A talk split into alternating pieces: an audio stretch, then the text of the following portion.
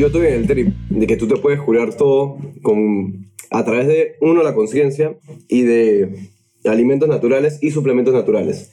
Claro está que si tengo una bacteria, tengo que meterme antibióticos, pero los antibióticos van a tirar una bomba en mi flora intestinal y va a matar las bacterias buenas y las bacterias malas. Por eso yo soy O sea, anti eso. eh, eh, en, en- en ese punto, en ese punto yo creo que yo lo veo, o sea, si bien es cierto, sí creo que uno se puede curar usando el mismo cuerpo para curarse.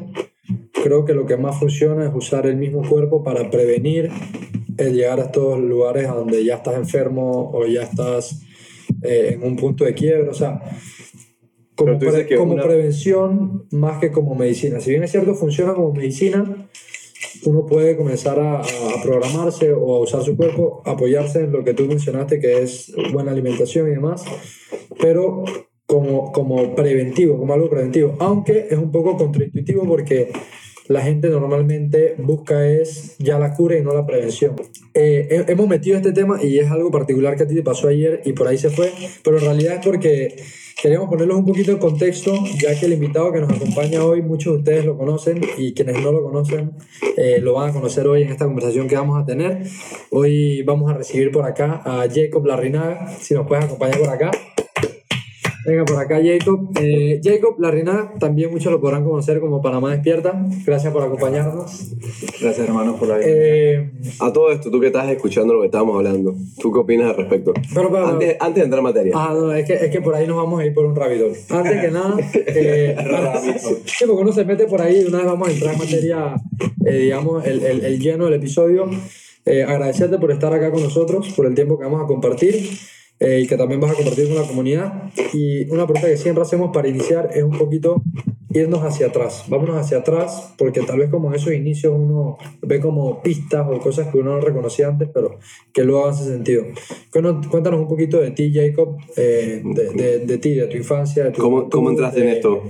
de mucha gente sabe lo que hace, otra gente que no, pero cuéntanos un poquito de, de tu juventud, de, de lo que hacías, de, lo que hiciste como pelado, que estudiaste, etcétera. Yo creo que si alguien me hubiese dicho a mí que yo iba a terminar trabajando con personas, escuchando sus inquietudes, sus problemas, eh, me hubiese reído en la cara 100% de esa persona. Incluso lo pensaba cuando estaba en high school, eh, como que, ¿qué hace una persona intentando resolver los, personas, los problemas de otra persona? Me parecía tan ridículo. Eh, y siempre tuve como, creo que poca empatía hacia ese aspecto de la vida. Pero como siempre, eh, la tortilla se voltea. Y usualmente, como a mucha gente le pasa, que empieza a tener un camino de desarrollo personal, todo inicia con una crisis personal, ¿no? Eh, o una serie de crisis personales. Eh, creo que de ahí se abre como una raja y desde ahí tú ves como que un poquito de luz Y agarraste la empatía. y empiezas a, a desarrollar un poco esas habilidades y empezar a trabajarlas por necesidad, más que por, por lujo o lo que sea, ¿no? Y empatía siendo algo tan esencial en el ser humano, tan vital. Y es sorpresivo porque a veces las personas que estaban conmigo en la escuela me dicen, dije, tú, o sea, tú ahora, dije, trabajas con gente, o sea, tú no me tienes que estar jodiendo. Claro. Y me encanta porque al mismo tiempo eh, ven eso en mí y ven esa, esa faceta nueva y a veces uno se da cuenta como que, wow, en verdad, uno sí cambia. Claro. Porque te das cuenta cuando conoces a alguien eh, de, de mucho tiempo y luego vuelves a conectar con esa persona y te das cuenta de lo tanto que, que tu perspectiva ha cambiado. Em, entonces, Ahora, un dijiste algo que me pareció muy cool, que fue un tema eh, puntual que mencionaste, que los cambios son eh, circunstanciales, pues son por, por una experiencia personal o una crisis. Entonces, a partir de ahí se, se dispara como, como el cambio, ¿no? yo siento que tiende a ser así, ¿no? A- Parecido a lo que ustedes decían, no buscamos el remedio hasta que estamos padeciendo de algo bien claramente, ¿no? Eh, el ser humano tiende a hacer eso. y de pronto eso tiene una correlación quizás biológica o antropológica de por qué solo tomamos acción en ese momento y se nos hace difícil ver la cosa a cuestión preventiva. Eh, pero al mismo tiempo, yo en mi experiencia personal no puedo arrepentirme de todas las cagadas y formas de ser que tuve, porque todas esas fueron enormes lecciones que ahora encarno por haberlas vivido eh, eh, en mi propia experiencia, ¿no? Claro. Con lo que me generé a mí, con mis acciones, con mis pensamientos, con mis emociones, pero también el karma mío como también influencia a las personas alrededor y cómo yo creé también esas cosas, ¿no? Y creo que eso eh, es algo que uno se lleva adentro, esas experiencias, y le sirve de inspiración a uno para seguir como mejorando, creciendo, ¿no? ¿Y de dónde aprendiste todo esto? ¿Dónde aprendí todo esto? Em, tuve la suerte de crecer, creo que en un entorno, eh, mi papá siendo artista y músico, siempre conectado con estas Sí. artes más abstractas, etéreas, sobre todo con música como jazz y este, este tipo de cosas que en filosofía también te hablan como de un flujo, como de algo siempre cambiante. Tiene su mística, tiene... Tiene una mística, definitivamente. Eh, y con mi mamá también, bueno, del lado emprendedor y todo, pero como todo, toda esa mezcla de factores que hubo en mi casa, eh, siempre como que hubo una inclinación a que a ese mundo abstracto, ¿no? Primero de todo, o creativo. Hay un factor ambiental ahí, Sí, de salida. Sí, de salida. Y luego, eh, con mi papá también la guía de, su- de los libros que él compartía. Eh, he hablado anteriormente en otros episodios de un libro que fue como cumbre en ese momento de quiebre, que es El Profeta, de Khalil Gibran. Ah, buenísimo. Son 98 páginas, algo así. Demasiado Pero bueno. ahí está todo. Está todo, está todo, está todo de todo. Y lo puedes escuchar en audiobook para que, no, para que lo escuches. no conocía. El profeta, ¿sí? Muy El bueno. Profeta de Khalil Gibran, que era, era una especie de poeta. Está literalmente todo. Está Ok. todo ahí en, en Ok. menos de 100 páginas. Eh, y eso me empezó a abrir como al tema de filosofía quizás oriental, eh, más específica a estas eh, artes de concentración o de meditación, o hinduismo o budismo, por aquí por allá. Y eso, naturalmente, ¿sabes? Cuando empiezas a seguir esa pista, de alguna manera u otra, la vida te va dejando como migajitas por aquí por acá, y si tú tienes suficiente hambre y sed, eh, tú empiezas a ver esos Y patrones fuiste viendo qué resuena contigo y... y empiezas a, a ver qué resuena con, con, con uno mismo, ¿no? Y de ahí, bueno, eh, me fui siempre como con esa corriente de, de lo antiguo, ¿no? De eso que, como tú dices, medieval o, o para atrás, eh, todas estas artes que de pronto estaban perdidas en el tiempo o escondidas, eh, entré en contacto con todo el mundo del chamanismo, ¿no? Que eran los primeros doctores, los primeros líderes políticos, los primeros eh, líderes en general en cada una de las comunidades alrededor del mundo. Y empecé a ver distintas formas en que ellos aplicaban la medicina o aplicaban el progreso personal o el autoconocimiento y, y de ahí me quedo con unas cuantas, ¿no? Eh, y algo que decir sobre el chamanismo, ¿no? Porque es una palabra tan eh, estigmatizada, Sí, se siente fuerte. se siente fuerte y se conecta inmediatamente con un tipo de chamán, ¿no? Que es como este tipo que te va echando humo en la El cara. brujo, el Sí, chamán. sí, el brujo, ¿no? Sí. Native American, sí. Sí, correcto. Y claro que hay un componente de eso, pero realmente hay chamanismo es como decir deporte. O sea, es como que hay muchos tipos de deporte y hay muchos tipos de corrientes. Chamanismo es solo la palabra que une todo eso. Eh, pero así puedes encontrar culturas chamánicas que no tienen nada que ver con lo psicodélico realmente. Eh, como por ejemplo... Como otras que sí, o sea, hay todo, otras que hay sí. todo un- una rama, digamos, de... toda una gama, sí, y de técnicas y de cosas de todo tipo. Y eso me interesó mucho en esa época. Eh, y creo que esos fueron como mis cimientos. Fui como de lo más eh, antiguo a hoy día que lo veo mucho más moderno. Es más, si me haces esa pregunta, eh, yo te diría, la penicilina es como que la mejor cosa que se ha inventado en los últimos años porque ha erradicado tantas muertes, ¿no? Y, y es algo tecnológico, ¿no? Es algo, es algo moderno. Es, es Eh, innovación, viene de Es innovación. sí. Y usualmente quizás un curandero o algo así no, no conocería de eso ni, ni abogaría por eso. Sí, ni, ni lo probaría. Exacto, ni lo probaría de pronto o, o tendría mucho, mucho escepticismo, a pesar de que es un hongo realmente la penicilina. Como Ok. todas las medicinas al final vienen de, Plantas sobre de plantas de alguna manera u otra. Em, pero ahora como que eh, creo, siento que con mi práctica, con mi aprendizaje y también con verlo los demás, he como que balanceado esa ecuación a combinar eso de lo antiguo con lo más moderno, ¿no? Que es la neurociencia, que es como que la nueva religión. ¿no? ¿Qué, qué es lo que estás ahora? Sí, eso, eso es. Es que se tiende, a la gente le- les tiende de pasar que cuando se meten en, digamos, una filosofía, eh, un movimiento espiritual, se van mucho a lo antiguo y se olvidan de que están en la tierra del, en el siglo XXI. Y eso es algo que estoy viendo que tú combinas.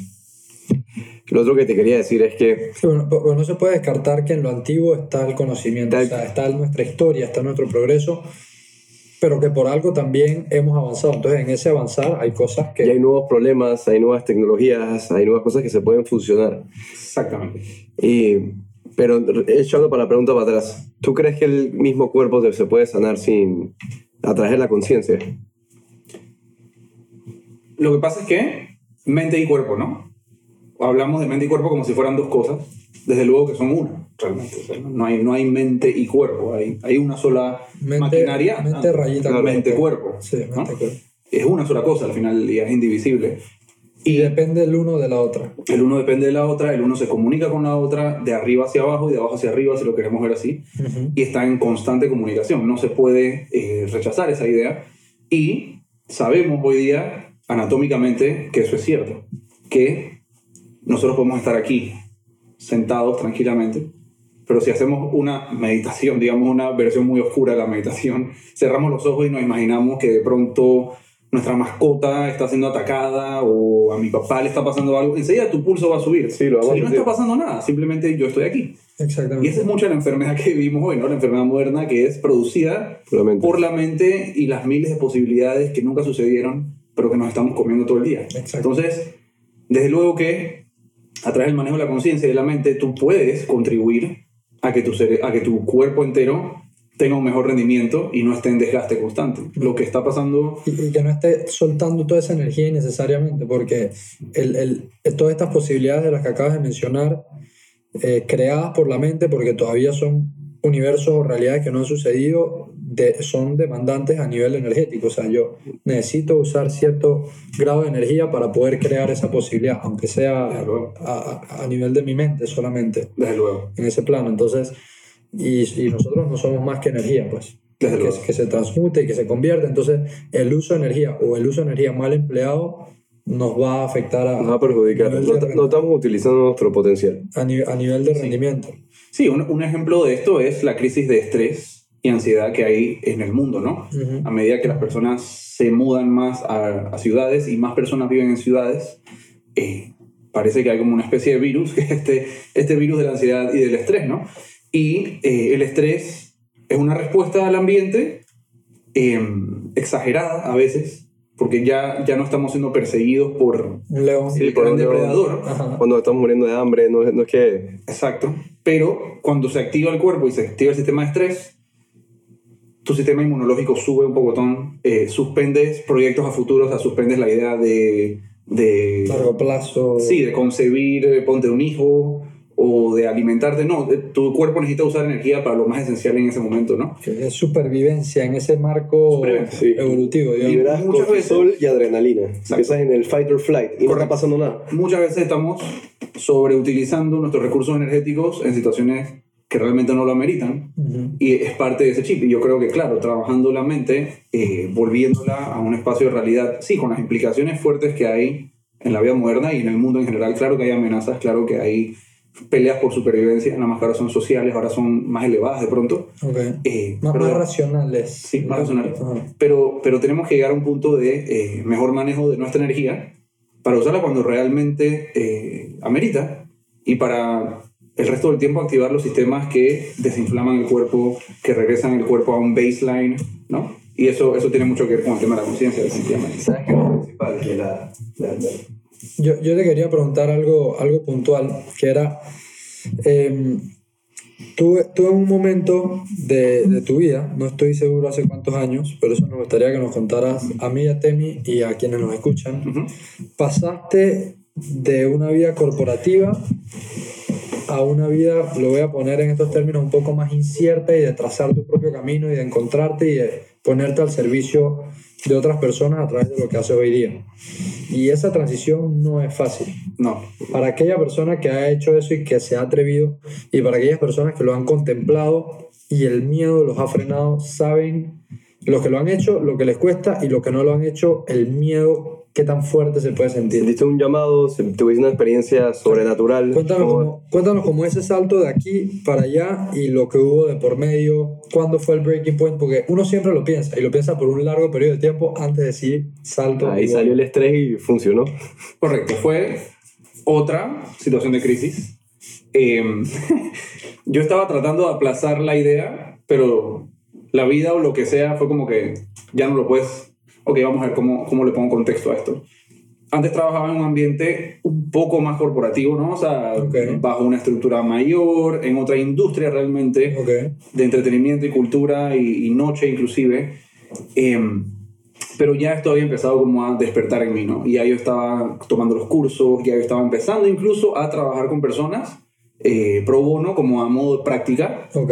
eh, con estas terapias eh, que son un poco más profundas, que vienen de la corriente chamánica, que son como tipo terapias de sanación o terapias de meditación más profunda, eh, de healing, como les llamo hoy día. Pero en ese momento yo todavía era como un, no sé, un coach de closet, algo así se puede decir. Ok. Con tus panas, así en privado, de que Sí. eso pasa. Lo que pasa es que empecé a atender a otras personas que estaban fuera de mi círculo usual y esas personas de pronto al día siguiente llegaban al trabajo y como que su semblante había cambiado por alguna razón, entonces la gente dice, wow, oye, ¿con quién tú tuviste ayer? Y la gente dice, no, es que me vi con este chico y me hizo como una especie de terapia y pude hablar con él. Entonces la gente le dice, oye, yo quiero el número de él. Ok. Entonces rápidamente empezó como a venir este flujo de gente que ya era fuera de mi círculo y ahí es cuando yo empecé a sentir este llamado como que, wow, esto se siente muy bien, esto me llena mucho, Ujú. eh, siento que puedo seguir creciendo en esta rama, me interesa mucho, pero todavía tenía miedo de soltar la teta del trabajo que te estaba dando supuestamente el, el sustento general. Y por mucho tiempo yo seguí obviándolo pensando, ah, se puede más o menos hacer las dos. Pero hay- hay- hay otro- el sustento general y algunas personas lo podrían pensar como el sustento económico y otro también como tal vez en las sociedades que vivimos y a nivel latinoamericano hay mucho también del sustento digamos social de que te ven ah estás trabajando en X trabajo en un trabajo estable etcétera entonces hay como esos dos factores Sí, que pueden, mezcla de esos- que de pueden esos frenar dos. a la persona ¿no? Sí, básicamente tienes algo que decir en el small talk, ¿no? Me Ex- dedico a... exacto Sí, Ya, listo, no hay problema. exacto Ya puedo decir a qué me dedico. Ajá. Em, pero bueno, un 17 de octubre de 2016, de 2016 creo que fue, eh, fue donde todo rompió. Teníamos una reunión de reestructuración dentro de esa empresa me dijeron, Jacob, eh, te necesitamos en esa reunión a tope, eh, por favor, vamos a dedicarle con todo, es una pieza fundamental para esta reorganización que queremos hacer. Y ya yo venía de pronto de varias semanas y meses con estrés laboral, no, no necesariamente por la empresa, simplemente una mezcla de factores, ¿no? Eh, y cuando me voy a reordenar las sillas para la, la sesión que íbamos a tener, de pronto, ¡plá! latigazo en la espalda, quedo en el suelo y no volví al trabajo como por 21 días. Eh, MRI, CAT scans. Hay una historia eh, previa a esto, es que a los 14 años a mí me operaron un disco herniado. Fue una de las primeras cosas también donde se empezó a crear la raja, ¿no? Como wow, qué locura. Em, pero luego de esa experiencia, yo entendí que como que la vida me está diciendo, si tú no te vas a ir y ser eh, noble y, y honesto con tu propósito, yo te voy a sacar de ahí. Ok. Al menos ese era mi entendimiento psicoespiritual de la época. ese fue el significado que le pusiste a esta eventualidad Sí, ese fue el significado que yo le di a esa eventualidad. Eh, porque me dejó literalmente fuera del trabajo, fuera de esa reunión, Ujú. que era tan importante, que era como un punto de quiebre, y no pude volver como hasta casi un mes y medio, eh, y cada vez que visitaba a un doctor me miraban con una cara como que no sabemos cómo vas a tú seguir teniendo una vida de joven, sana, caminando, corriendo por ahí. Ok. Eh, hasta que, bueno, di con un doctor que, que vio esperanza en mí y, me bajó toda esa nube de negatividad que había creado. Y fui viendo recuperación, recuperación, recuperación, pero a partir de ahí dije, esto es inminente. O sea, yo, yo tengo que ir a seguir con mi propósito porque estar viviendo en este in-between eh, no me está haciendo ni un bien. Y ese es, de pronto, uno de los primeros eh, tips o consejos, consejos realmente que le daría a una persona que está en esta. Emprender o digamos no emprender, porque emprender quizás es una palabra que implica otras cosas, pero irte de freelancer y trabajar bajo una estructura no son lo mismo, nunca serán lo mismo, no son los mismos beneficios, no puedes esperar saltar de un lado a otro esperando tener los mismos beneficios que tenías acá. Y así No es negociable. O sea, escoge qué dolor quieres y escoge qué recompensa quieres, pero son dos dolores distintos y dos recompensas distintas. y tienen tal vez dos periodos distintos de, de progreso y de evolución, hasta por lo menos. eh, yo, yo, yo lo digo por, por, mi, por mi experiencia personal y por mi punto de vista. Eh, yo, yo desde chiquito siempre he trabajado eh, independiente, eh, comencé a hacer magia a los 12 años. Wow. Eh, y entonces, como que el, el poder gestionarse uno solo te da ciertos grados de responsabilidad, pero también esos mismos grados de responsabilidad eh, te dan diferentes exigencias, ¿no? O sea, de que de que, bueno, sé que esto es lo que quiero hacer, sé que lo, esto es lo que me gusta, pero sé que voy a depender de que, o sea, no quiero decir depender de otras personas, pero voy a depender exclusivamente de lo que yo me siente y diga, voy a generar sin tener ni un tipo de cosa asegurado. Entonces, eso genera diferentes como... Sí, digo, te toca marcar tu camino. Sí, y, y te, y, te puede, es- y te puede generar diferentes eh, niveles de, de estrés en el sentido que una persona que tiene X o Y cosa asegurada, sin depender tanto de su resultado o de su rendimiento, tal vez es la palabra, puede estar más tranquilo y puede como, como no sentir ese estrés de cuando haces ese salto de aquí para allá. Sí. Hay mucha gente que le frena y le dice, ¿cómo llego a estar aquí lo más rápido posible? Porque tomé esta decisión, hay gente que no me entenderá, pero ahora estoy comenzando acá abajo. Sí, O sea, es, es un proceso... Pero es una carrera de, de tú contigo mismo. sí, sobre Sí, todo. es uno con uno mismo. Sí. Eh, lo que te iba a preguntar, ¿cómo, ¿cómo le dirías o qué le recomendarías a alguien que esté sufriendo de estrés? ¿Cómo lo puede diliar?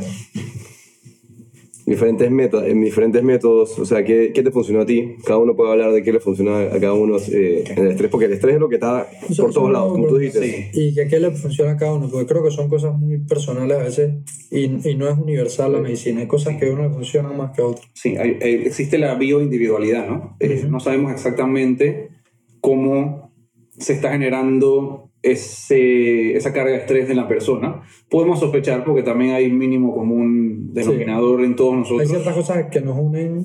pero antes de eso iba va relacionado al tema. O sea, quizás eh, esta medicina o pseudomedicina New Age te dice como que no, que la mente es sobre materia y la conciencia lo es todo y si tú te vas a la conciencia lo solucionas todo. Pero realmente a veces conviene eh, revisar el factor biológico. Mm. Y si estoy estresado, de pronto mi cuerpo tampoco está en su mejor rendimiento. De pronto no estoy tomando la cantidad de agua que necesito. De pronto no estoy tomando suficiente luz solar que me da vitamina D3. Ujú. De pronto no estoy suplementándome de la manera correcta y tengo alguna deficiencia que no conozco. De pronto eh, hipotiroidismo de pronto puedo tener. Y estoy como estresado, sin tema deprimido, pero no sé qué es un factor. el tema del ejercicio. eh, El ejercicio es fundamental. Fundamental. ¿no? La alimentación fundamental, qué tipo de comida me estoy metiendo, a qué horas, y el sueño, que es la cosa más ignorada por todos, ¿no? El sueño es como que de último. Sí, y, Y eso es algo que yo he aprendido, dije, hace dos años. y do- y dormimos un tercio de nuestra vida en promedio. Entonces, yo creo que hace sentido prestar atención a ese tercio de Sí. la vida. Que, Sí. Entonces, el consejo antes que el consejo es, revisa si esos seis factores de sueño, alimentación, suplementación, luz solar, actividad física y agua están bien. O sea, ¿cómo estamos Pero en también pasa, es que también es un 8. A veces que el estrés te depriva del sueño, te desbalancea el- el- la- la- las hormonas. Entonces es un 8. Sí, Ese es el trip, que tienes que mejorar las dos. Es terrible. La, la verdad es Son, que son las dos. Como, chequeate, Son las la- dos, son la- chequeate la sangre, ver tus niveles de vitamina D, tengo arrasol, tengo estrés, ¿por qué tengo estrés? Todo el mundo, como tú dijiste, se- seguro tenemos un factor, un do- de- denominador común entre esta sociedad que es muy pequeña. Pues estrés de casa, amigo, te dejó la novia, el papá, te- te- mucha presión social, etc. Pero lo que a mí más me ha ayudado ha sido respirar. excelente. Eso es algo que le recomiendo a todo el mundo. Y parece algo tan... Dos cosas. Algo tan trillado y algo tan básico que no hace sentido, pero Sí, la he visto, respiración... he visto incluso personas eh, burlando ese tipo de que, mira, hoy día hay personas que dan talleres de, de cómo aprender a respirar. No sabemos respirar. No, se nos olvidó. No sabemos, ¿me entiendes? Y no solo que no sabemos, al mismo tiempo, claro que sabemos. Pero se nos olvida constantemente ese centro al cual podemos volver. Chequea la próxima vez que estés ansioso, nervioso, bravo, iracundo, emputado con un taxi que te tiró el carro, lo que sea. Lo primero que vas a haber olvidado es tu respiración. Entonces pierdes tu centro y te entregas a los designios de la vida y a las cosas de la vida olvidando a dónde volver. Entonces la respiración es fundamental. Eh, yo diría la otra, que puede ser, que es universal, respiración, universal para cualquier persona, yo creo. La segunda, no embotellártelo ni quedártelo tú solo. Mm. Lo más probable es Pues que si tú estás estresado y teniendo cosas de ansiedad, hay alguien más que también lo está viviendo y que te puede escuchar. De hecho, una, una de cada tres personas sufre de ansiedad en el mundo. Algún grado de ansiedad. Es decir, entre nosotros tres, uno de nosotros de vez en cuando tiene episodios. Y yo sé que yo sufro ansiedad de vez en cuando. O sea que ya, O sea, yo- ya hay- hay uno en la, en la mesa que de pronto yo, tiene yo creo que, yo creo que toda persona en algún momento de su vida y en algún tipo de circunstancia tie- sufre de Sí, ansiedad. tan sencilla como la ansiedad de déjame ver las redes sociales de vuelta, déjame meterme en Google. Eso es muy tonto y muy como que, ¿sabes? No, no se le pone importancia a la sociedad, pero es un tipo de ansiedad que estamos desarrollando todos. Entonces, contárselo a alguien. A veces el internet tiene un pocotón de cosas. Oye, me estoy sintiendo de tal y tal y tal forma. Adivina, hay un man en Brixton, Inglaterra, que tiene, está pensando lo mismo que tú y ha hecho cinco episodios de un blog que te puede ayudar un pocotón. Ok. Pero también contárselo a alguien, encontrar una persona de confianza donde tú puedas depositarlo y te pueda escuchar sin juicio, es muy importante. y, y poder soltar esa carga, ¿no? Porque Claro. al final resulta una carga cuando esto que muchas veces regresamos al tema que dijimos es a nivel mental o psicológico, cuentos que nos vamos creando, historias que decidimos nosotros creernos, porque hay un cierto grado de, de, de creencia de, de que yo me creo este cuento como real y me lo guardo. Correcto. Entonces cuando me lo guardo, yo soy el que solo está cargando esa cruz. Y eres el único y no tienes por qué cargar eh, con la cruz tú solo. Y esto va para los hombres también bastante, ¿no? Nos cuesta un pocotón revelar los sentimientos, fuimos entrenados a no llorar, Entre los hombres no nos hablamos. eh, de estas cosas más. O sea, las mujeres se llaman, estoy generalizando, Claro. con la acción, Pero pero tiende a ser que... las mujeres se llaman y se cuentan de todo.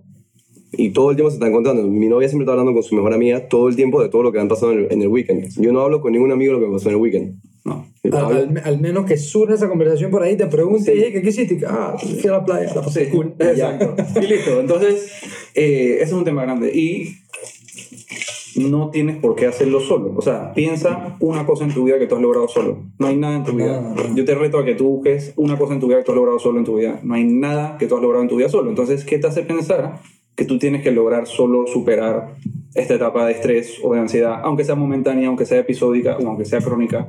No. Hasta los superhéroes, o sea, Batman tiene a su mancito ahí al lado y el otro, hasta Sí. los manes más hat tienen a su man ahí cerca Todos tienen y su apoyo. Entonces, no embotellárselo es importante, aunque quizás no sea la persona mm, idónea o lo que sea, pero es importante sacar eso sí. y sentirte escuchado. Sí. No te tienen que dar consejos, te tienen que hacer sentir escuchado. Eso es lo esencial. Ahora, si nos ponemos a ver en perspectiva, es muy obvio porque en el siglo XXI vivimos en el siglo de las enfermedades mentales. Es muy obvio. Uno, no nos alimentamos bien. Dos, en el ambiente en el que estamos. Tres, nos, nos dejamos guiar por la presión social. O sea, que no vamos en, en- concordancia con lo que nosotros queremos hacer. Y lo de la respiración. Ustedes saben que nosotros respiramos completamente, diafragmáticamente, hasta los cuatro años de edad. Bueno, como hasta los tres, cuatro años de edad. Entre los 3 y 4 años de edad que empiezan los problemas sociales, me da nerviosismo, la escuela, etc., uno empieza a respirar de pecho para arriba, que es como nosotros te estamos respirando. Entonces, vivimos constantemente respirando como si estuviéramos alerta. O sea que obviamente iba a llegar un punto, quizás no en esta generación, no en la generación de nuestros viejos, ya nos tocó a nuestra generación, sufrir de estrés, en este preciso momento. Lo otro que iba a hablar es que también nos, nos confundimos y pensamos que nosotros somos nuestros pensamientos. Nos- Nosotros no somos nuestros pensamientos. El, el cerebro es un- el órgano más importante del cuerpo, pero está ahí para pensar. Y me corriges ahora si estás en desacuerdo conmigo, pero eso es lo, es lo que, lo que pienso. El cerebro está ahí para pensar. Yo no lo controlo. Yo no lo controlo, siempre va a estar pensando. Tengo que tener paz con la los pensamientos que estoy teniendo y ver, y ver, analizarlos. Hay veces que tu mismo cerebro te está hablando mal. Está hablando mal de ti mismo. A veces nomás. La, esto es la mayoría del tiempo, está hablando mal de ti mismo y tú lo crees. Negative talk. Pero toda experiencia tiene sentimiento, pensamiento y emoción. Ahora, Y el que lo experimenta es el que está experimentando esas tres cosas. Pero tú no eres la emoción, tú no eres el pensamiento y tú no eres el, la sensación, el touch. Claro. Tú, esos, son, esos son percepciones que estás teniendo el que está experimentando el mundo. Ahora, por ejemplo, yo, yo les lanzo una pregunta a ustedes dos que, que están aquí hoy y a las personas que están en casa. Yo, yo tengo mi punto de vista y lo tengo clarito y yo soy capaz de defender hasta la muerte, pero bueno, ese es mi punto de vista. Pero es cool, es cool conocer y, y ver el pensar y también para las personas en casa lo piensen. Nosotros somos seres racionales que sentimos o nosotros somos seres sentimentales que racionamos. Yo me voy por la segunda. O sea, esa es una pregunta que a veces uno no se hace y parece muy parecida, pero creo que tu perspectiva del mundo cambia Pero- totalmente, un, un giro de 180 grados cuando te sientes vinculado. Bueno, depende de la persona también, depende de la persona. Eh, pero evolu- evolutivamente hablando, empezamos como un cerebro reptiliano, y luego un cerebro límbico, estas son las capas del cerebro, donde están las emociones, y luego vino el neurocortex, donde vino la creatividad, la conciencia, todo esto, o sea que La racionalidad. la racionalidad, antes de la racionalidad vino la emoción. Por eso es que yo, me, yo escucho la emoción. Pero bueno, dicen que ahora viene la cuarta, la cuarta evolución, que es saber que estás consciente, que es lo que, viene, creo que tiene que ver con despertar, o no. Yo creo que algunas personas eh, eh, a lo largo de la historia les han, le han llamado a despertar a ese concepto de... eh, Awakening. sí. Yo pienso... Bueno, hay unos libros muy interesantes de un neurocientífico llamado Antonio Damasio. Ah, claro. Genial. Bueno, eso, eso lo recomendó, sí, portugués. Portugués. Lo recomendó el, el, el doctor Rogelio Moreno, uno de esos. Eso para que sepas. Para que sepa, el monstruo, Rogelio. Monstruo eh, y impresionante esa, esa fuente de recursos que nos dio con Antonio Damasio. Él tiene un libro que se llama El error de Descartes, donde él dice que no es I think, therefore I exist. Porque antes viene la emoción. Ajá. Y antes de eso incluso viene eh, la inferencia, que es como inferring, es como la capacidad de nosotros de percibir y reaccionar a un estímulo externo Mm. antes que todo, ¿no? Pero todo empieza a través de una, de una emoción. Entonces, eh, bueno, también el, el psicólogo Daniel Kahneman, que se ganó un, un premio Nobel, por el tema de que nosotros no somos tan racionales con el dinero como pensamos. Claro, somos sí. mucho más irracionales de lo que pensamos. Y yo creo que el ser humano es mucho más irracional de lo que se plantea. Y de hecho yo creo que hay algo interesante en esta como revolución de lo irracional, de como que poner eso dentro del budget de lo que es ser humano y realmente eh, cuantificarlo. Esa, no cuantificarlo per se como, cif- como, Como un cifra, factor, ajá. pero tenerlo en cuenta, la idea de que en verdad nosotros somos mucho más irracionales de lo que pensaríamos.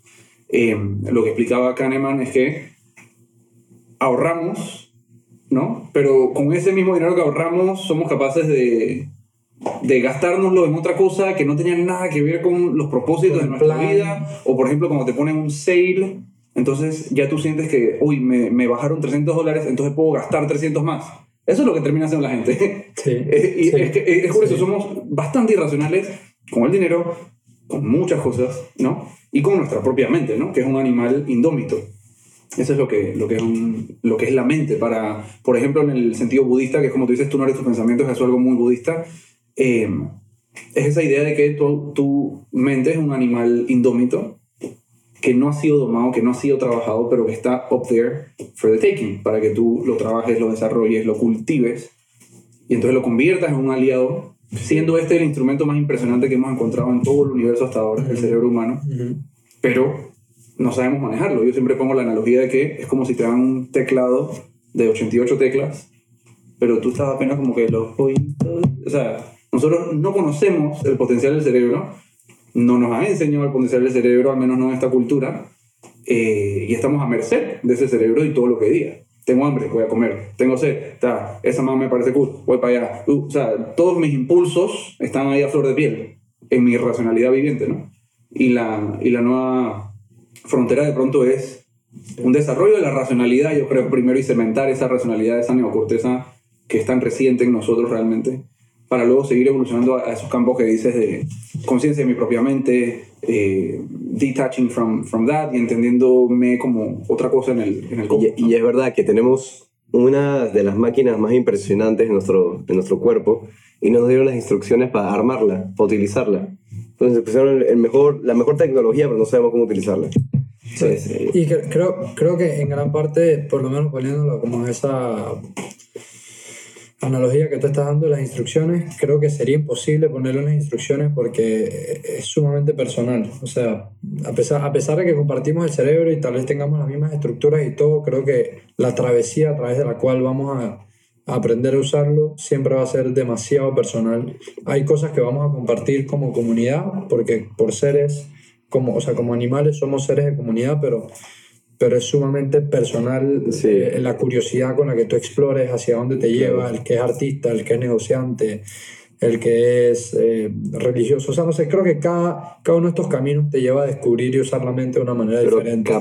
tienes razón, te agrego que capaz en el futuro entendamos más y sea como que bueno, quieres activar tu creatividad, ya sabes en qué área del cerebro concentrarte, donde la mayoría de las personas la deben de tener y ahí como que te concentras y sale la cosa. No sé, estoy, estoy inventando. O sea, la mente es algo, pareciera que muy, digo, es única de cada uno, muy particular, pero al final es un órgano, pues. Sí. Entonces, hoy día todo el mundo sabe cuál es el, no todo el mundo sabe, pero tú puedes averiguar cuál es el buen cuidado de un corazón. Ujú. Em, y listo. Entonces yo, yo creo que sí vamos a poder llegar a un entendimiento más universal de lo que es la mente humana, como si fuese cualquier otro órgano como es. Eh, y en mi opinión, que no, no está tan cultivada como digamos un doctor que hace experimentos, pero bueno, los leo, pienso que la meditación es uno de esos vehículos universales, porque el sufrimiento es universal y la enfermedad es como universal. No solo la enfermedad, digamos, las patologías del cerebro, pero esta tendencia a que el cerebro le diga algo a mi cuerpo y el resto de mi cuerpo se lo crea, Se lo crea. y entre en un estado de alerta. Esa enfermedad general que todos compartimos, yo creo que sí se puede trabajar a través de meditación. Y la meditación más universal de todas, es decir, la que no es, eh, eh, ¿cómo te digo? Como Ah, mística O llenos a una religión, la básica. incienso o con, ¿sabes? Como ritualista, no. Es sigue tu respiración En- continuamente y en ensayo y error vuelve una y otra vez a tu respiración. Aprende a concentrar la mente y aprende a descubrir las cualidades de mente que son naturales en el cerebro, pero que hoy día están plagadas por impedimentos, ¿no? Esto es todo palabra parafraseada de, de lo que dice el Buda realmente. En UCLA hay un edificio en el, el hospital, hablo del hospital UCLA, que es un muy buen hospital de, de Los Ángeles. Genial. Hay un edificio que se llama UCLA Mindful Awareness Center. Oh, Sí, increíble. Yo fui a un par de... O sea, yo me abrí con la meditación a través de... La primera vez fue ahí. De ahí después fui viendo diferentes, diferentes tendencias. Porque sí, múltiples tendencias. sí, te puedes ir más a lo, a lo budista, más a lo chamánico. Fui, sí fui viendo las diferentes. Sí. Pero al final la conclusión era, hey, just breathe. Sí. Está ese mínimo común denominador de la respiración. Algunos la aproximan distinto, ¿no? Eh, por ejemplo, en el hinduismo, el pranayama es mucho sobre el control de la respiración, exacto, más El como... es como la energía, ¿no? Esto es Sí, energía es, es vital. lo que ellos entienden como Energía energía vital. vital. Exacto, que está en todo, pero está en ti también. Eh, y son ejercicios Esto, de respiración. esto es budismo, no. Es hinduismo. hinduismo. Hinduismo. Tiene, más, tiene más eso. Ok. Eh, y son más ejercicios de control de respiración, ¿no? Eh, en el budismo, al menos el budismo Theravada, como el linaje más antiguo del budismo, que son como las enseñanzas directas de, de lo que el Buda dijo, Ok. esa meditación se enfoca en seguir tu respiración, pero no en controlarla. Simplemente dejarla justo como está, como la encuentras. Si es superficial, es superficial. Si es profunda, es profunda. Pero. Si es por esta fosa, es por esta fosa. Si es por la otra, es por la otra. Ok. No hay, no hay nada en particular que controlar. Porque él lo que está ahí diciendo es como que no le agregues más nada a la, exper- a la experiencia de lo real, lo que está ocurriendo ahora mismo. Ok. Eh, y esa es una de las que eh, más me gusta practicar y también inculcar. Entonces tal vez en esa también se ve como un aspecto de que no hay una forma correcta de hacerlo. Como que si tu respiración es superficial, pues acompáñala en esa su- superficialidad que tiene. Sí. Si es más profunda, acompáñala en esa forma más profunda de respirar. Pero no es como que si no es superficial, no es, no es donde debería estar. Sí, porque lo que le queremos quitar es el juicio de la misma mente que está diciendo, "Ey, espérate, esto no está bien, o espérate, debería ser así, o espérate, no me estoy concentrando. Entonces, todo eso es parte de los impedimentos que no dejan que la mente se concentre. Que la mente debe tener una cual- cualidad natural de concentración, pero que casi nadie de nosotros está aprovechando. Hemos y hemos ido perdido. totalmente diluida, ¿no? Entre otros temas, porque hay gente más inteligente que nosotros tres juntos, le están pagando 30 mil dólares al mes para optimizar Instagram para que yo siga adicto, ¿entiendes? Entonces, Claro, claro. Entonces, o sea, ah, como, es difícil. Eh, pero es una de esas cosas también que viene con el tema del estrés, de las nuevas generaciones, la generación, usted- nosotros somos X, digo, No sé, que- eh, millennials. millennials. Luego viene Gen Z.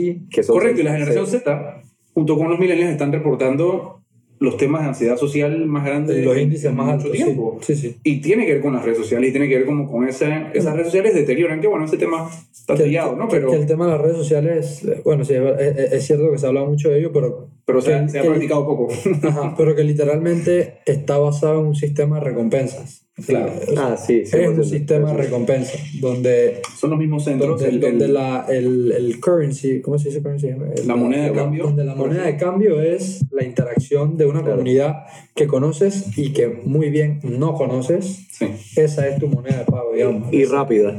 Ese es tu sistema de rápida. recompensa. Fórmula para ansiedad, todo rápido. Ta, ta, ta, ta, ta, ta, ta, ta. No Entonces, de que video. No, es ta, ta. Y por eso decimos que son enfermedades del siglo XXI, por eso las caracterizan así, ¿no? porque es algo que se ha creado ahorita con un nuevo sistema de recompensa. Varias enfermedades de las que morimos hoy día. Es más, las top enfermedades de las cuales muere el ser humano hoy día no, no eran tema de conversación hace 200 años, ¿no? Claro. La diabetes, eh, morir del corazón, eso era como que te morías de otra cosa antes, ¿no? De tuberculosis o de alguna bacteria o del resfriado, la gente se moría del resfriado antes. Todavía puede pasar, ¿no? Eh, el cáncer incluso es algo que tampoco es que hace 200 años, hace 500 años tenemos registros de que epidemia de cáncer. Entonces, todas estas son cosas nuevas, ¿no? Que por eso también es que es importante revivir un poco de eso ancestral que anda por ahí. Para, Hay muchas pistas para interesantes. entender el cuidado que había antes, tal vez. Y luego, y luego incorporar ese con ese modernismo. Hace tres días hubo una noticia de, bueno, dos, hace dos días hubo una noticia de una pastilla que se llama Santac. La deben de conocer, se usa mucho para reflujo. Toda la vida la he escuchado. La acaban de parar, de, de prohibir porque, porque tiene avenas cance- cancerígenas. La acaban de prohibir, ya salió en Fox News, ya está en todos lados, ya no la van a producir más. más. Wow. Y tienen no sé cuántos casos de gente que se ha muerto por esto. Wow. Y hay gente que toma esas pastillas todos los días. En mi, Como casa, para- en mi casa toman Santa, de- me imagino que cuando es que no se puede más, o sea, no, no es que la toman todos los días, pero sí la he escuchado toda mi vida. Sí, hay gente que la escucha, es como para, fl- para Para el reflujo, reflujo. Sí, Hay gente que vive con eso. claro. Como Nexium, de pronto Como, como también. Nexium. exacto, Pero como Nexium no ha sido Es que dep- depende de la composición. Mm. Pero Nexium no ha sido- lo pueden buscar, Santac. Ujú. O sea, salió hace tres días. Qué locura. Algo que iba a decir es que, sí, eso de la mente y de la evolución, como si ahora, tam- ahora lo que tenemos es que elevarnos por encima de, la, de, la, de, la, de los pensamientos, poder verlos pero estar arriba. Sí. No sé si se dado cuenta, bueno, yo, esto fue algo de lo que yo me di cuenta, de que yo no entendía por qué a la gente le encanta tanto tomar, tomar alcohol. ¿Por qué, te- por qué nos gusta tanto tomar alcohol? Porque no podemos estar en un lugar y simplemente por parquear.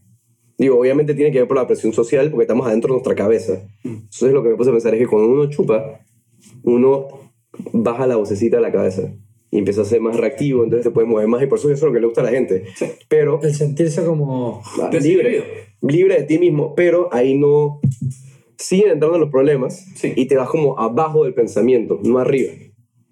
Y eso es lo que el- tuvimos un episodio con una, una con Ana María, bueno, que es una coach transpersonal, y ella hablaba de las vibraciones bajas y las vibraciones altas. Hoy en día lo estoy tomando así. Cuando tú chupas alcohol, estás bajando tu vibración. Cuando estás respirando algo, la estás subiendo. No, o sea, simplemente eso. Sí. Es algo que Sí. puse a pensar. No, el, el tema de, de- del alcohol es. Tiene, Claro. un, tiene un compuesto ambiental que hemos aprendido, ¿no? Social, o sea, que Sí. hemos aprendido y nos parece muy normal. Sí, digo, tenemos, estamos rodeados de eh, role models que, toman. chupan, claro. O sea, de pronto Y nos, invitan, papás y nos invitan a tomar. chupa, pues. Heavy. Y, no- y mi papá eh, eh, tiene cierto éxito y es buen papá, etcétera, y chupa, bueno, eso debe estar bien, ¿no? Claro. ¿Me entiendes? pero no se no- normaliza. Se sí, está normaliza. totalmente normalizado. Eh, pero realmente sí es una especie de escape. Al mismo tiempo que, claro, el alcohol en algunas de las culturas más longevas del mundo Es parte de... cuando toman vino de manera moderada, una o dos copas eh, al día o de pronto cada dos días, es una excelente cosa, por alguna razón. Ese- el vino no, no he investigado muy bien, pero en exceso es una brutalidad lo que puede causar, eh, además socialmente, pero también a uno mismo, porque te estás desconectando continuamente de tu cuerpo. Estás entumeciendo el cuerpo, estás entumeciendo la mente, mm, esos problemas no van a ir para ningún lado. Pero Mañana estás te le estás estás por lo estás callando y escapas un poquito de eso por un momento y escapas de las sensaciones del cuerpo. Yo creo que nosotros pasamos todo el día escapando del cuerpo y por eso nos hemos vuelto un animal tan mental. Estamos en el piso de arriba, ¿no? Y eso sí lo decían eh, chamanes, cuando estás en el piso de arriba. Estás desconectado de las sensaciones del cuerpo, estamos desconectados del calor o del cosquilleo de un cuerpo o del cuerpo o de la circulación en el de, cuerpo de las sensaciones más, sí, de las- más de las sutiles. sensaciones más sutiles y sencillas, pero también de las burdas. Y eso también es algo que eh, el Buda enseñaba a través de la meditación, vuelve a conectar con tu cuerpo, vuelve a enfrentar las cosas tal y cual como son. Por eso es que él dice, no controles la respiración, simplemente vete a un camino de concentración con la respiración tal cual y como es, y eventualmente puedes empezar a examinar el cuerpo y las distintas cosas que esconde el cuerpo, que puede ser desde somático hasta físico, realmente un, un- impacto realmente físico que pueda tener. Eh, y eso es muy interesante. Y yo creo que el alcohol, el celular, Netflix, tantas cosas son rutas de escape para no sentir nuestra relación con el cuerpo. Que, que, que cuando se siente es cuando estamos presentes. Sí, Para sentir tenemos que estar presentes. Claro. Todas estas cosas nos alejan tal vez de la presencia. para sentir tienes que estar presente. No, Hay que- no puedes oler algo en el futuro, ni, ol- ni olfatear algo en el pasado, no. Eso es lo que está disponible. Y Es usualmente esa es otra técnica de, antiestrés. Focus on what you have in front. Around, sí. ¿Qué colores hay?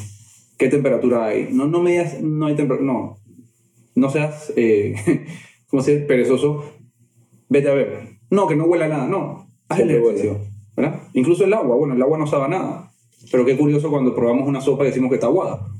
Entonces, ¿cómo así que no sabe a nada? Sí, sé que es insabora, pero tiene una sensación. Sí, claro que Entonces, incluso el agua puede ser un ¿Cómo se objeto siente? para anclarte, ¿no? Claro. Eh, y es tan importante ese tema de, de entrar. ¿Te ibas a decir algo? Sí, que, que, que creo que a uno, a uno le, le cuesta, y, y ya sea por la ruta personal, o por la ruta de los libros, o por la ruta de los mentores, o por la ruta de la información que hoy día se ha democratizado y está al acceso de todos nosotros, cuando uno comienza a indagar en estos temas para conocerse, para buscar herramientas para tal vez sanarse uno mismo o conversar con otras personas y, y, y explorar la mente a través de la curiosidad y llevarla a otros niveles, uno se siente incómodo, o sea, Obvio. te sientes Lo más incómodo, incómodo o del sea, mundo. eh, y, pero, y creo que es parte de, entonces me recordó como dijiste antes lo del teclado, de las eh, 88 teclas, el Sí. teclado de, de, de cola, digamos. Sí, como decir un piano de cola. Ah, como un piano de cola de, de 88 teclas.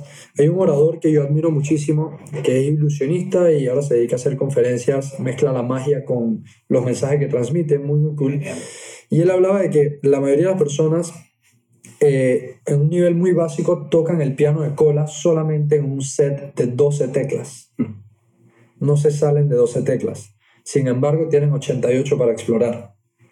Pero entonces cuando comienzas a añadir teclas se te hace incómodo y se te hace difícil. Entonces regresas a tocar las piezas en 12 teclas.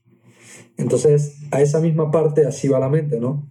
Tenemos un rango de 88 teclas para tocar, pero sumarle una treceava, catorceava se vuelve incómodo y me hace desafinar y me hace no tocar bien. Entonces regreso a mis 12 teclas. si no tengo una mentalidad de crecimiento, de ensayo y error, de curiosidad, eh, se me hace muy difícil explorar algo que está afuera, ¿no? Y ese, ese es un test, de hecho, que, que ha crecido mucho en popularidad, del mindset de Carol Dweck, que ella te, te mide qué tanto mentalidad de crecimiento tú tienes. Y eso a veces es un determinador eh, De- de que tanto tú, exacto, tú cambias y te permites cambiar en la vida, ¿no? Y esa es una, es una excelente analogía. Otra cosa que se me ocurrió cuando hablabas de este tema de cómo duele este camino de autodescubrimiento, eh, hay un tipo que dice self self-knowledge is usually bad news. cuando, cuando empiezas a conocer cosas sobre ti mismo, te das, puta, qué douchebag fui en esa época. Claro. Y por qué yo estaba eh, poniéndome esta máscara del, del más fuerte cuando yo en verdad era un niño herido por dentro. Y por qué yo insulté a esa persona.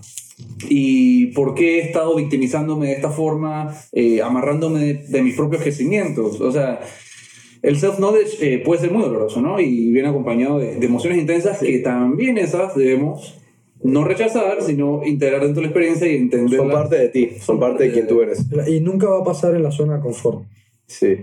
La cosa es que en el self, el self knowledge, para mí ser espiritual es, mientras más espiritual es, más te estás conociendo a ti mismo.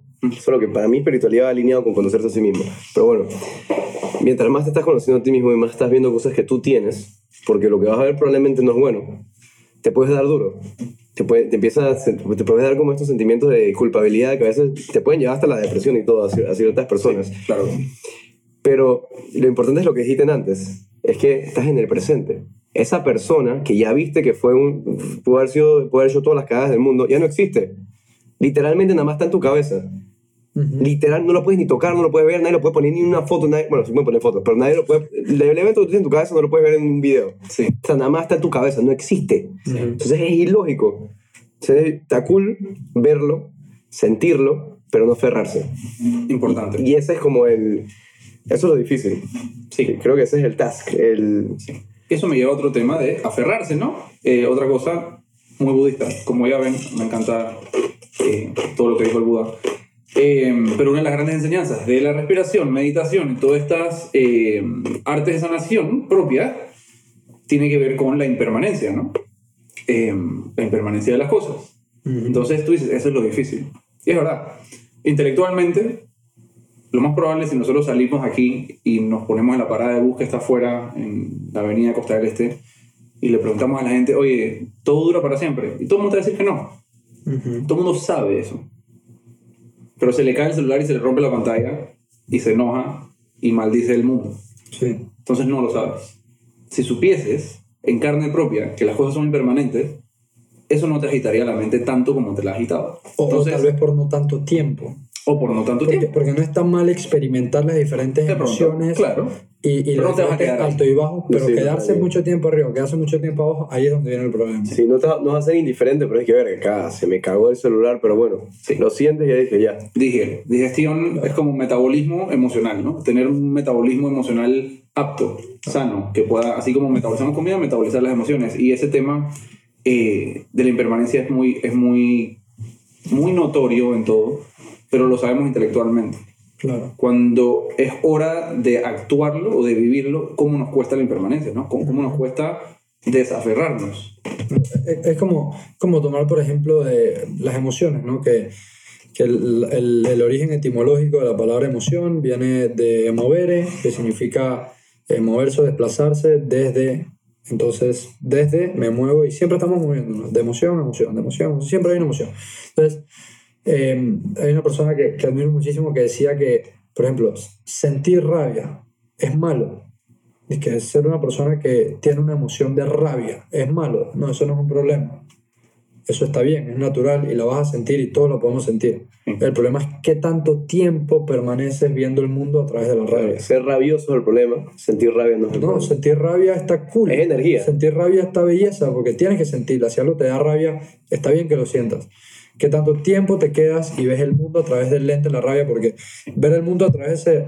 Cuando ves el mundo a través de cierta emoción, el mundo cambia porque solamente usas ese lente y solamente puedes ver a través de esa emoción. Correcto. Y así en cualquiera de las demás. ¿Y qué crees que es lo que hace que te aferres a la rabia? Por ejemplo, imagínate que tú tienes rabia conmigo ahorita mismo.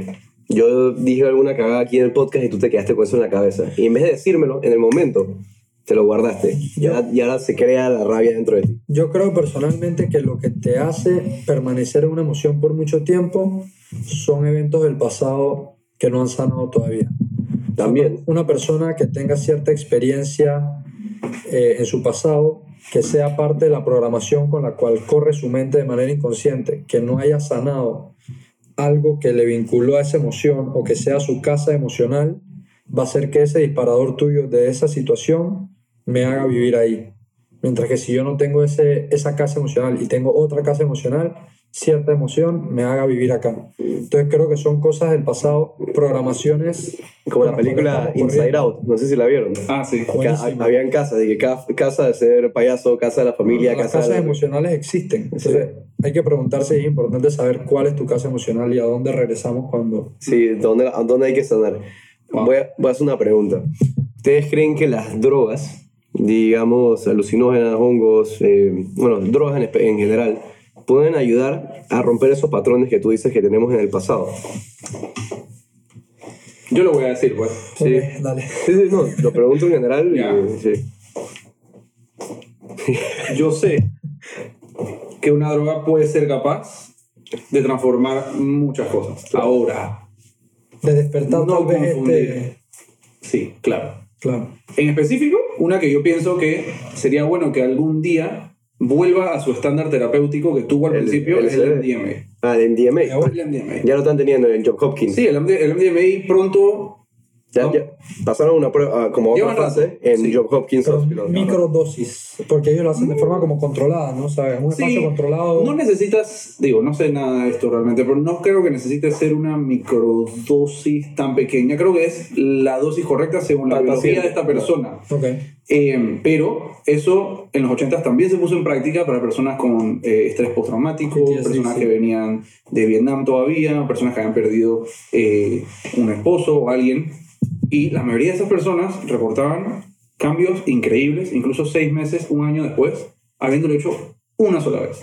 Que, bueno, por cierto, para el que no ha visto la nueva serie de The Mind Explained, Ah, que se ha dedicado a la mente, tiene un episodio eh, de, cada de ciertos rasgos, pero también uno de los psicodélicos, en específico con el tema de los hongos. No he visto ese, está brutal. sí. Yo creo que algunas eh, de estas sustancias usadas en el contexto correcto, programando la experiencia, como decía Timothy Leary, de la Eso, manera correcta, eso, con un profesional que de verdad le importe, no en la sala de, de una casa, Eso. eh, no en un rave, no en nada de estas cosas, puede ser interesante. Yo en lo personal no lo recomiendo per se, pero sí puedo decir que en mi experiencia, la primera experiencia que yo tuve con MDMA, o sea, le pedí perdón como a 27 personas.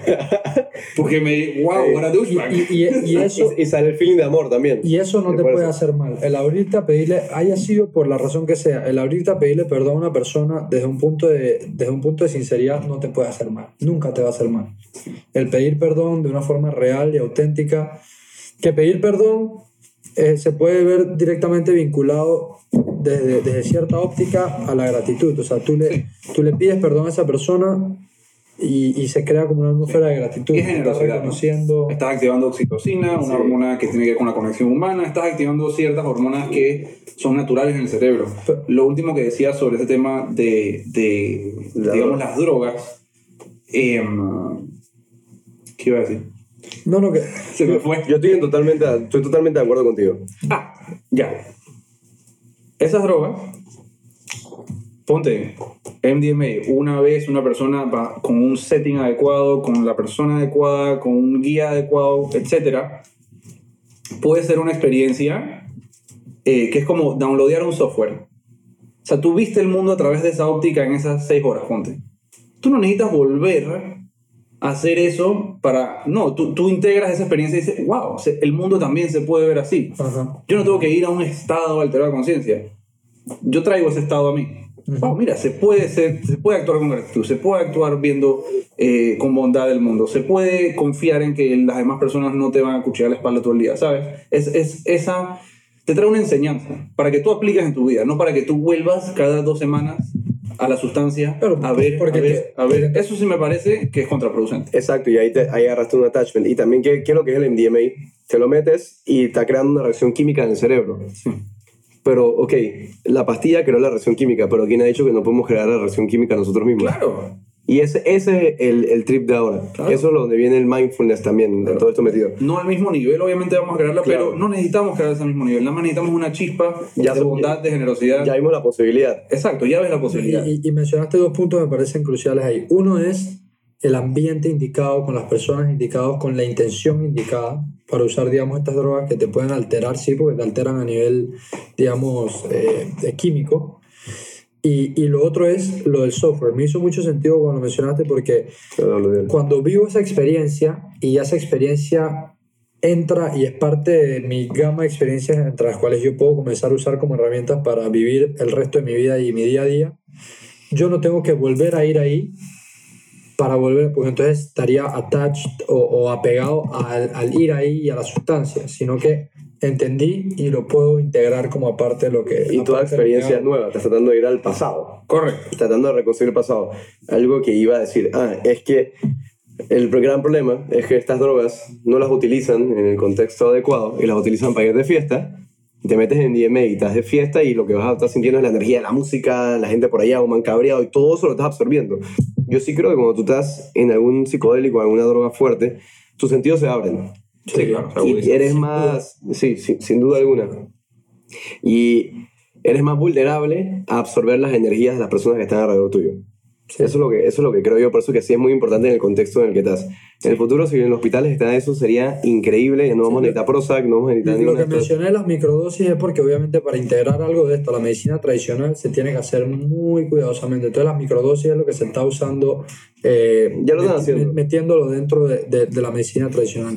Ahora, habiendo este- dicho esto, y solo un disclaimer, yo jamás administraría algo así a alguien. ¿verdad? Ah, obvio. Y si estás yendo a una sesión con alguien y te, y te va a administrar algún polvo o cosa extraña, piénsatelo, buco veces. Es más, mi recomendación sería no lo hagas.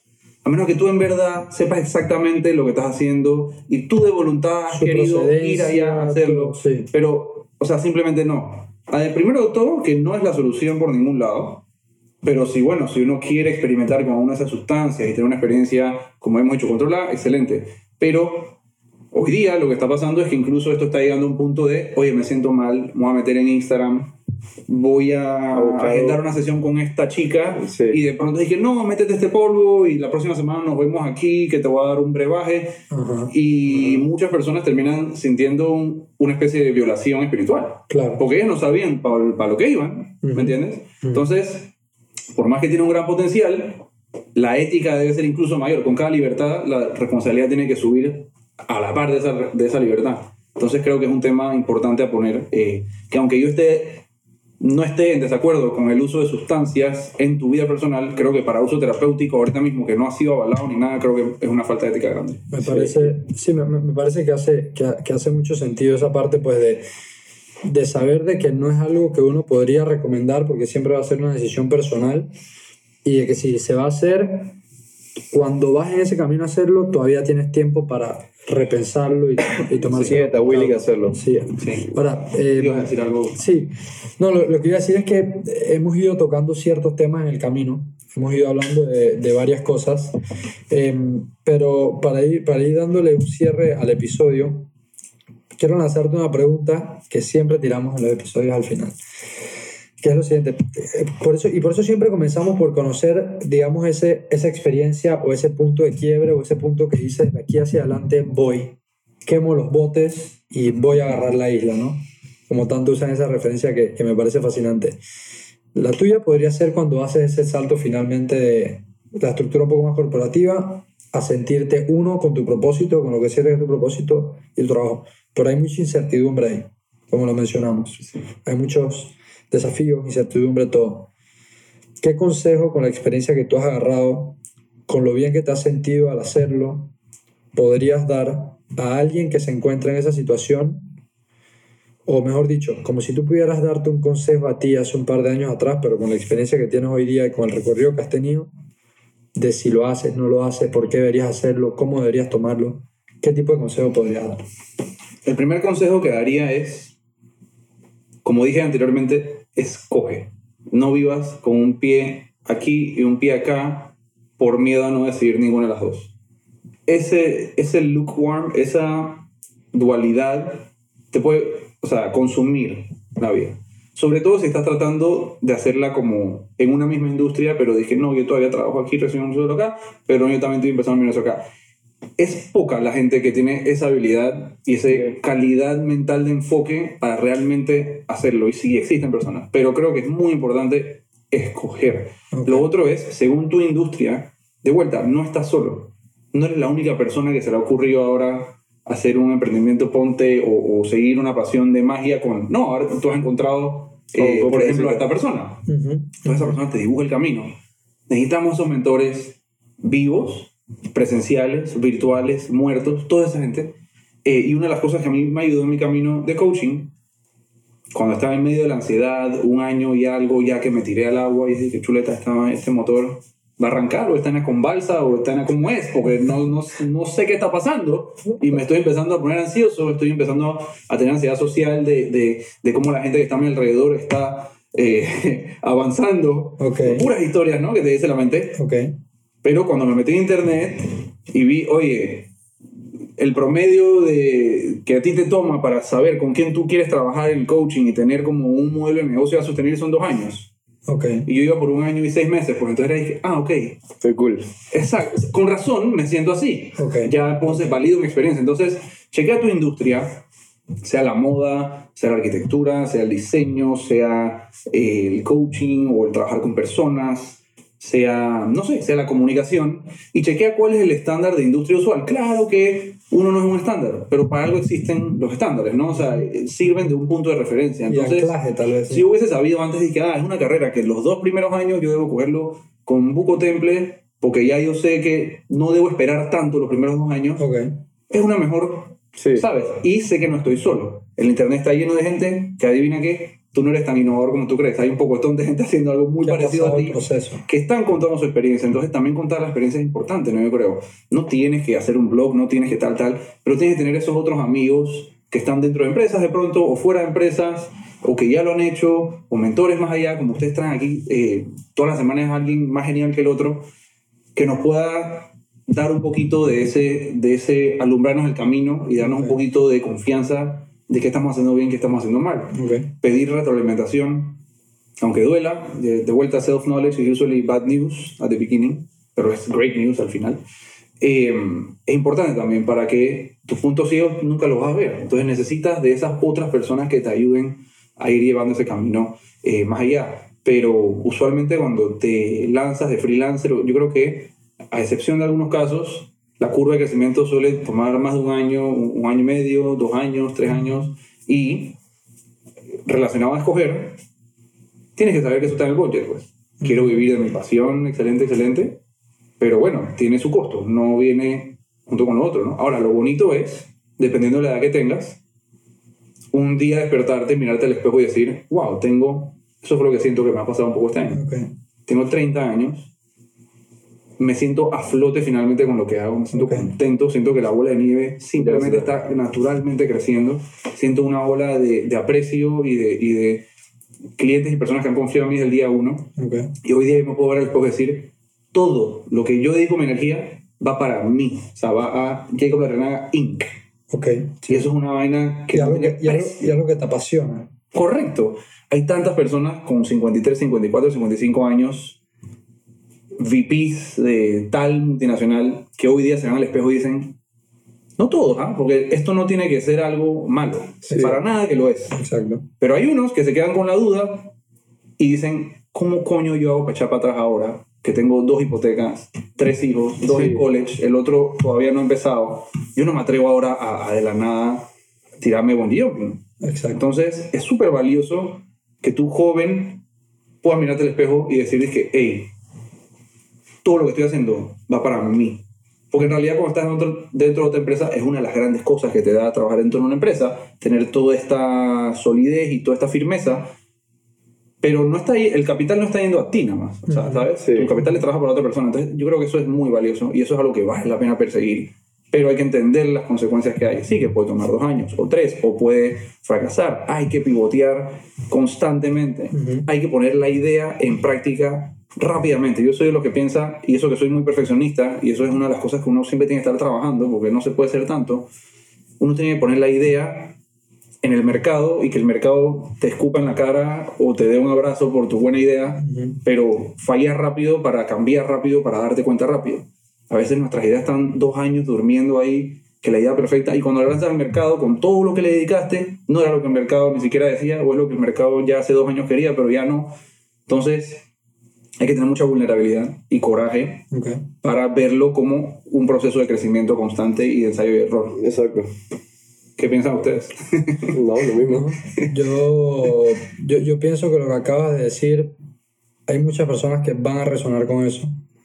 Eh, hay muchas personas que, que seguramente no lo ven desde ese punto de vista y escuchar este tipo de cosas te puede abrir puntos de vista diferentes. Por eso siempre cuando traemos un invitado queremos entender y, y, y al principio cuando Temi y yo comenzamos con el podcast decíamos, tal vez si hacemos la misma pregunta va a llevar las mismas respuestas y es increíble cómo cada invitado da una recomendación diferente de qué hacer en esos momentos Diferente, pero medio alineado a sigue tu llamado adentro. Sí, porque son personas, aquí traemos personas apasionadas que han querido crecer dentro de lo que les gusta, porque creo que uno irradia y da más al mundo cuando uno se está, suena un poco egotístico, pero cuando uno se está llenando uno primero. Cuando tú estás lleno primero, entonces puedes dar más. Entonces, eh, me encantó en verdad la respuesta que diste. Te quiero agradecer nuevamente por acompañarnos. Sí, gracias. Eh, agradecerle a todas las personas que nos ven y que nos escuchan eh, en varios países. Temi y yo hace poco Yeah. estábamos armando un, un cuadro para presentar el proyecto y nos dimos cuenta que Eh, hay países random que los nos están que nos están escuchando, no tengo idea cómo si te hablan español o cómo la cosa, si son parameños, pero Gracias por eso y nada, nos vemos en el próximo episodio. Bless.